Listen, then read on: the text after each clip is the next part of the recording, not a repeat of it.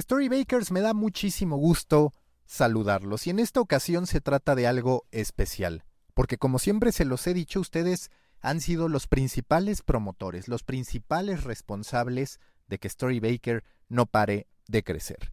Desde hace más de tres años realizo The Muffin, un newsletter sobre marketing y medios de comunicación que envío semanalmente, al que muchos de ustedes ya están suscritos y si no los invito a hacerlo. A finales del 2018 lancé The Coffee, mi podcast, el que ustedes conocen, en el que platico con grandes líderes de la industria, tanto del marketing como de los medios de comunicación. Pero ha llegado el momento de crecer, de construir todo un ecosistema, de fortalecer las distintas aristas, los nichos dentro del nicho y también de encontrar oportunidades.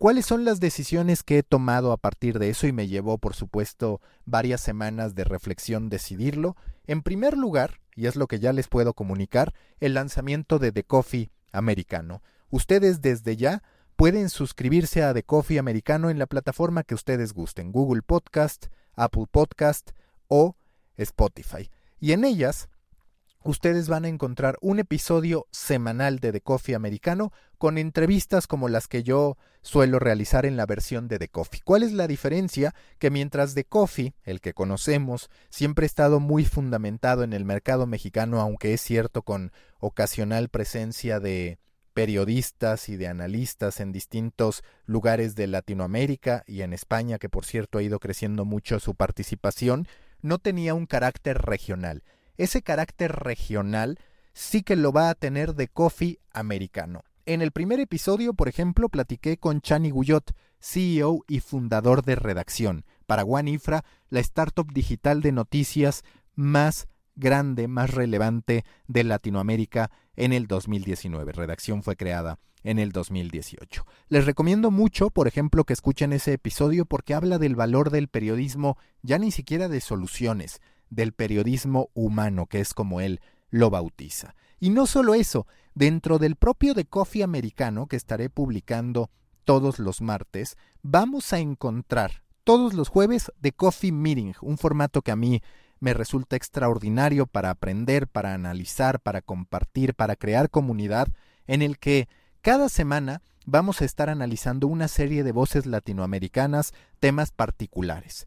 En este caso, empezamos con tres conductores permanentes, entre los que estoy yo desde México, pero también está Hernando Paniagua, el CEO de Pulso, la startup digital de noticias más grande en Colombia, y también está Jorge de los Santos, quien es CEO y director de La Neta, una empresa, una agencia de influencer marketing en Estados Unidos, y quien además es el curador de Bitcoin en México, que recordemos que tuvo que postergarse por la pandemia, pero que ya estará anunciando su nueva fecha de celebración, además de una serie de implementaciones digitales. Pero no solo eso, en cada episodio tendremos algunos conductores itinerantes, algunos de ellos extraordinarios, por no decir que todos.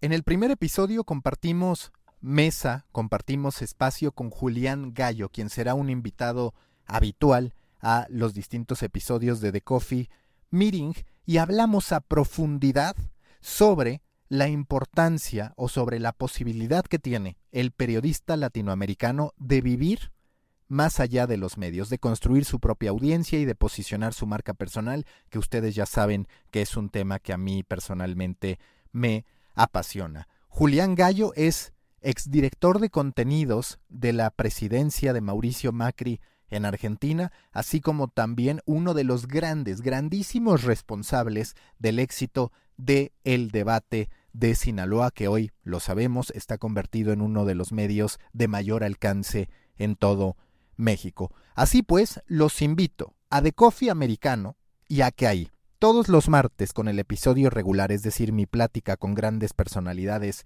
de la industria, como también todos los jueves en este programa en esta mesa en la que comparto espacio con Jorge de los Santos, con Hernando, con personas como Julián Gallo y demás invitados especiales, puedan escuchar estos episodios.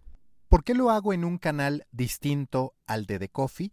Primero porque me queda claro que habrá algunos escuchas latinoamericanos que no por fuerza estén interesados de todo lo que pasa en México. Segundo, porque yo soy un ferviente creyente de darle a cada espacio su lugar.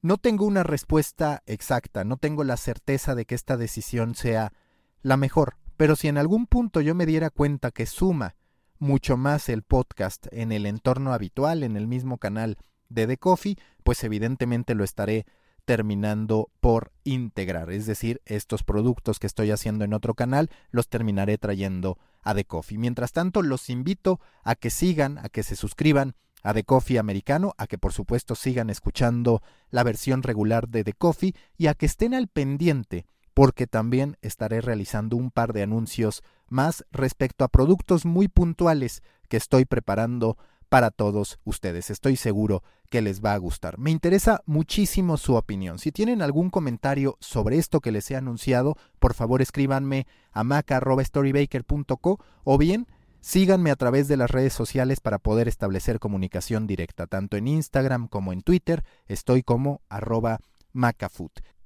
Por último, quiero hacerles una consulta, y esta consulta es muy importante porque de eso va a depender si lanzo una nueva edición del curso de creación de marca personal para periodistas, storytellers y en términos generales para cualquiera que quiera lanzarse a generar contenido para impulsar su marca personal. La consulta es bastante sencilla. Desde que terminó el curso de creación de marca personal que impartí con Mario de la Rosa, he recibido cualquier cantidad de comentarios de gente preguntando por una segunda edición.